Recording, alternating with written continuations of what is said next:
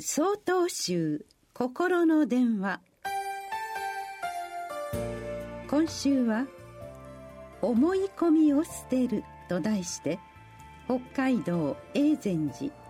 斎藤龍明さんのお話です。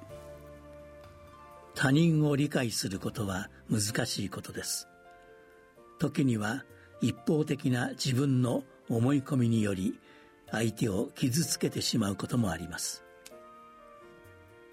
私のお寺では月に1回日曜日の夜にクラブ座禅という大人を対象とした座禅会を行っております。参加人数が少なく黙って行う行事ですのでコロナ禍でも続けてまいりました。先日姉と共に帰省していた高校生の甥もこの座禅会に参加することになりました。彼には小さい頃から座禅の仕方を教えていたので体の硬い私より美しい座禅の姿勢をしており立派だねと褒めてその日の座禅が始まりました。ところが最初の15分ぐらい過ぎたところで彼を見るとまっすぐな姿勢が大きく崩れていました。私はなんだ最初だけか。しばらくしていなかったから仕方ないけれどがっかりだなと思い彼の姿勢を直しました。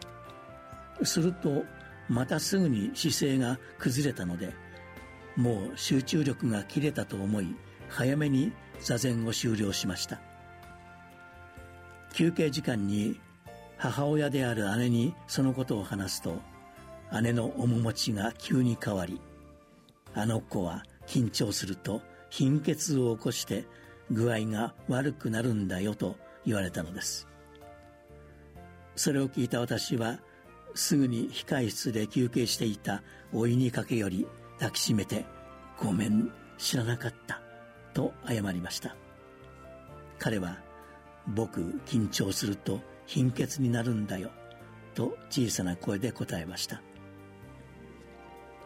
相手のことをよく知らず一方的にだらしないと思った自分を恥じました。なぜ急に姿勢が崩れたのかという想像力が欠けていたのです。そして